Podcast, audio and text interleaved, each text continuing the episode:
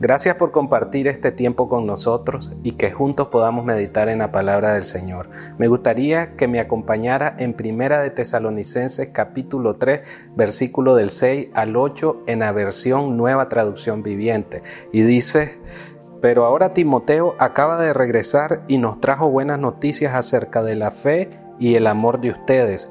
Nos contó que siempre recuerdan nuestra visita con alegría y que desean vernos tanto como nosotros deseamos verlos a ustedes. Así que, amados hermanos, en medio de nuestras dificultades y sufrimientos, hemos sido muy reanimados porque han permanecido firmes en su fe. Nos reaviva saber que están firmes en el Señor. Con estos versículos reflexionaba en cómo debe ser el crecimiento de un cristiano. Y miramos aquí el ejemplo de la iglesia de Tesalónica, que ellos habían perseverado y su estilo de vida mostraba lo que su fe decía. No se nos puede olvidar a usted y a mí que debemos de llevar un estilo de vida que refleje a Cristo. Y no solo que lo refleje, sino que sirvamos de ejemplo para que otros miren la transformación que el Señor hizo en cada uno de nosotros.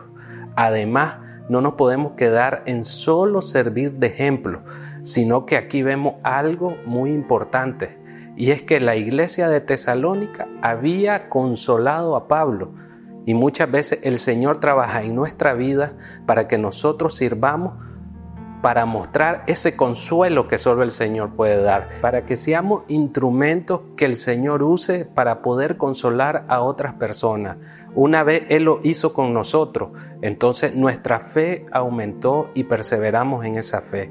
Cuando nosotros venimos y somos instrumentos del Señor, vamos a mostrar ese mismo consuelo que el Señor tuvo con nosotros. En este día yo te motivo a que seamos esos instrumentos del Señor, a que vivamos una vida conforme la cual reflejamos a Cristo. Y así cada uno de nosotros podamos decir, el que comenzó la buena obra en nosotros, la va a perfeccionar hasta el día de Jesucristo. Que Dios te bendiga.